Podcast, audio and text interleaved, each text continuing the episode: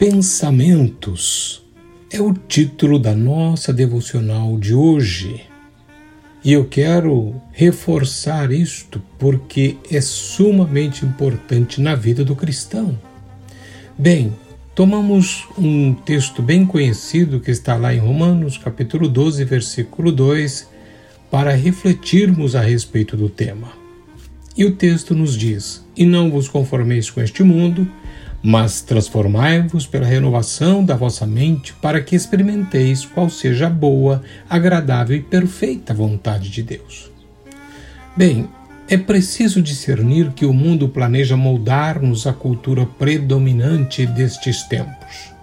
Um dos principais meios que se utiliza para isso é a infinidade de mensagens que nos assediam cotidianamente.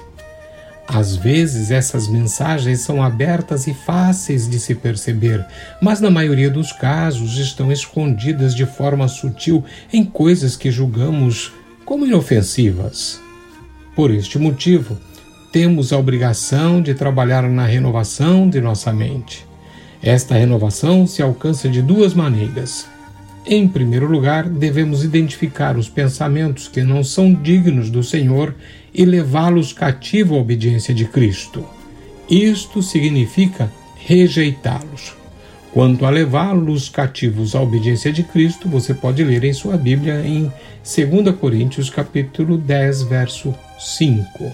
Em segundo lugar, é preciso saber que o espaço deixado por esses pensamentos descartados deve ser cheio com outros pensamentos se não quisermos rescindir no pensamento pecaminoso.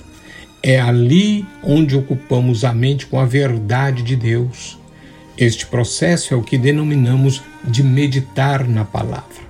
Devemos alimentar a mente com pensamentos que produzam uma transformação em nosso caráter.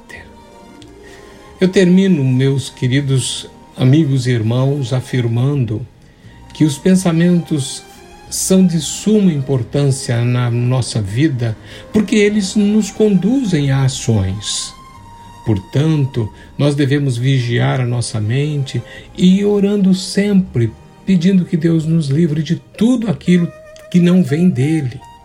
E talvez nós deveríamos orar desta maneira: Deus eterno, nos livre de tudo aquilo que não vem de ti e trabalhe em mim pelo teu Espírito para que eu renove a minha mente a cada dia, em nome de Jesus.